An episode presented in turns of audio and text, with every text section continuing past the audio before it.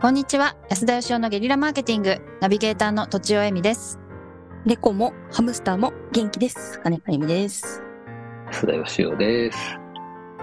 珍しく前向きな紹介でした。元気でした。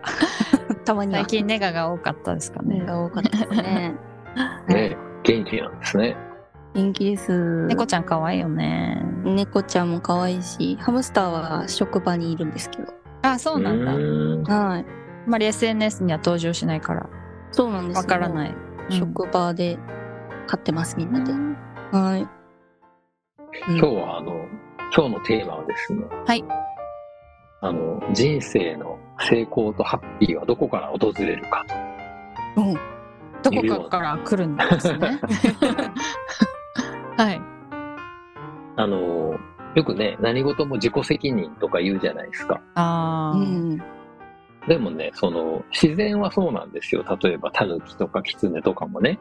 最初はまあ親が餌取ってきたりとかしますけど、まああとは自分、自力で生きていかねばならないですよね。自分のことは自分でやるっていう。うんこれが基本的に自然の世界なんですけど、でもまあ人間社会ってね、特殊でしてね、うん。そういうなんか個別で自己解決するというところから、人が集まって組織化して、とりあえず得意なことをそれぞれが助け合おうっていうのがこれ人間なんですね。うんほだから力持ちの人が力仕事し、器用な人がなんか裁縫し、料理うまい人が料理しってことで、人間社会にはいろんな職業がありますけど、う。うん。まあ、こうやってあの得意と不得意を交換することで、その全て家を建てるところから食材の調達から何でもかんでもやるとなってきたら、すごい効率が悪いわけですよ。うん。で、この得意と不得意をボーンとこう大きな組織で交換し合うことによって人間ってこう、ものすごい勢いで発達してきたわけなんですよね。うんはいうん。わかりますはい。なんとなく。例えば歌歌ってるだけでも人間って食っていけるじゃないですか。こんな動物ないわけですよ。うなるほんど。うんこうやってこうなんか、あの、得意不得意の交換が、もうものすごい、あの、細かい、思いつかないレベルまでこうね、編み出されたというか、だから月に、えー、なんか、旅行じゃないけど、こう、月探検しに行く人も、それで飯が食えるわけじゃないですか。うん確うかんに、うん。考えてみたらすごいことじゃないですすごいですね。か。はい。うん。まあ、それはだから人間ならではなんですよ。うん。で、逆に言うとですよ、自己完結したこの社会ではうまくいかないってこと。うんえ、つまり自分のことを自分でやっちゃうと、人間社会では成功しないんですよ。おー。だそもそも人間が、こう人間の文明が発達してきた原理に反してるわけですよ。うんまあ、つまり、いかに自分の得意な狭い狭い分野だけをやり、いかにそれ以外を人に助けられるかっていうことが非常に重要なんです。なるほどなるほだどから。自分のことを、まああの、どれだけたくさんの人が助けてサポートしてくれるかっていう、このお助けられ力っていうのがですね、うんうんやっぱ社会で成功するにはすっごい重要でして、うんうんそう。なんかすごい人って全部自分でやってそうに見えるじゃないですか。うん、見えますね。だけど、どんなにすごくったって、まあ、あの、すごい有名会社の社長さんとね、じゃあ例えば無人島に2人で流れ着いたら、その人さえいれば何でもできるかっつったら、おそらく何もできないと思うんで すよね、そうういう人。んうんうんうん。何もできねえじゃんみたいな方が多いと思うんですよ。ええなるほどだか、ら、結局、その、どんなにすごいって言われてる人でも、そのニッチな、今の立場ですごいだけで、だって考えてみたらね、数十年前までは、あの、プーチンさんにしたって70年前はバブバブだったんで すよ。確かに。想像もつきません が親におむつ変えられてたくせに偉そうに言うなよっていうことなんですよ。確かにそうだな。そんなもんなんですよ、人間なんて。みんな弱っちいんですうよ。ん大差ないんですよ。ただこうね、そういうなんか立場とか権力があると、特別だと思っちゃうだけで、うん。だから国のトップが何がすごいかっていうと、その他の何億人っていう人の別に人気があるわけでもないのに、その人たちから集めたお金をね、予算として使えたりするとかすごいわけですよ。うんううんん。まあ、つまりたくさんの人をつ動かせる力がね、だからミュージシャンとかもそうじゃないですか、たくさんのファンがいたら、すごい社会的に力を持つわけですよね。うんうんうん。だから多くの人に、その、助けられる力、サポートしてもらえる力っていうのが、これはもうね、大前提なわけですよ。うん。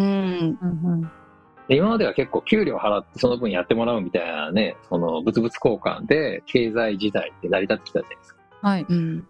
その前の時代は、その力でね、なんか強盗来たら守ってやるから、その代わりお前ら年貢を納めろみたいな感じうんで、おー力と交換に、その人を、その、いろいろやってもらってたと。まあ、武士の代わりに日本だったらお米作ってたわけですね、お百う姓。ん。はい。お百姓さんは自分で育てて自分で米なんかほとんど食べてないううんん。で、それが経済の時代はお金と交換にいろいろ働くようになって、もう次の時代はね、多分そのお金とかそういう力とかじゃなく、ほんとファンっていうか、なんかうん純粋にこの人応援したいみたいな、うん。なんかこの人助けてあげようみたいな、何にもなくても助けられ力の強い人みたいな人が、すごいなんか成功していくんだろうなっていうのが私の予想でして。成功っていうのはイコールハッピーになるっていうい理解で良いのでしょうかいや、違います。これはそうんの豊かになるっていう物理的にね。あ、物理的に、まあうおん金も物も含めってことですかものを含め、はい、あーハッピーはね逆だと思ってま成して功、ね。はい。はい、そのどんなにその物理的に豊かでもものがあっても、まあ、つまりいろんな人が与えてくれたら豊かにはなるんだけどだこれだけじゃやっぱ虚しいと思うん。うん。う逆に人生のそのハッピーっていうのは多分誰かの役に立つっていうことでしか得られないんじゃないのかなって思ってあまあ、すめっちゃいい。めっちゃいいこと言ってますね。めっちゃいいこと言ってますよねいい本こと言当ってますね。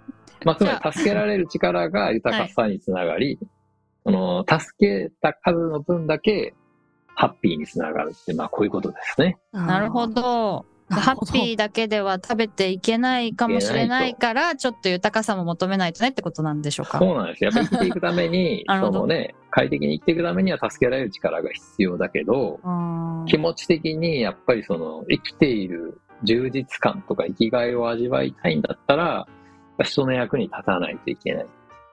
うーん。うまくできてますねう。まくできてるんですよ。うんええ、それをなんか言葉にして聞くのはなんか面白いですね。そうですね。一言で言えばギブアンドテイクっていうことで終わっちゃうんですが。うん。なるほど。だから、やっぱり何何でもかんでもやっぱり自立してっていう風になっていくじゃないですか。はいうん何でも自分でできた方がいいとか。そうじゃなくって、やっぱりよりなんか自分にしかできない人の助け方をするってことがやっぱ一つ大事で、で、それ以外のところはもうその素直に助けてもらうっていうです。うんそれが大事かな。素直さが鍵ですはいか。やっぱり自分の本当にすごい得意なことで人のお役に立てると嬉しいじゃないですか。嬉しいですはね。ええ。うんでそこをね、集めていくわけですよ。うんうんつまり、なんか相手が嫌がってることで無理やり貢献させるんじゃなくて、その人が貢献したいことを自分のその助けられるところとうまくこう合致させていってあげる。なるほどなるほど。これが重要じゃなかろうかと。だから、つはいまはいりこの人を助けると、なんか助けてる側もなんかめっちゃハッピーだし、うんうん。うんだからその助けたい人がどんどん集まってくるわけですよ。ここの人と一緒にいるとなんか俺すごいやってる感があってハッピーなんだよな、みたいな。うんうちの子供、が結構料理をしてくれるんですけど、まあ、こうこあ好きみたいですね。料理が好きだから。だた例えば片付けとかやってくれないんですけど、 料理はしてくれて、ううんそうすると私はめっちゃ助かるんですよね。ううんん。まあ、そ、それ、そういうことかなって今思いました。いや、本当に。子供って素直なんで、あの、なんか片付けろとか言うとやりたがらないけど、なんか 助けたがりますよね。あ、でもそうですね。お手伝いしたがって、 そうで、でおす手ね。伝いしてもらう方がめんどくさいようなことでも、それをこうやってくれて、ありがとうねって言うと、すごい嬉しそうなんですよね。そうですなね。んて可愛いんでしょう。だから多分それはその人間に備わってる本能的なもんなんじゃないかな って気がしますよね。うんうんうんうん。ああ、素晴らしい。ということで、はいまとめを先いや、生。簡単な方程式が、あの、いただきましたけど、せ 物 理的に豊かになるためには、人の助けをもらもらうというか、受け取ることで、ハッピーになるためには人を助けるっていうことですね。素晴らしい。はい。 さすが大先生です。とんでもないです。はい。ということで本日は以上です。ありがとうございました。ありがとうございましありがとうたございました。本日も番組をお聞きいただきありがとうございました私たち3人でギブの実験室というオンラインサロンを始めることにしましたキャンプファイヤーファンクラブというサービスで募集をしていますので参加したい方はキャンプファイヤーで検索するか境目研究家安田義雄のホームページ安田義雄 .com からお申し込みください来週もお楽しみに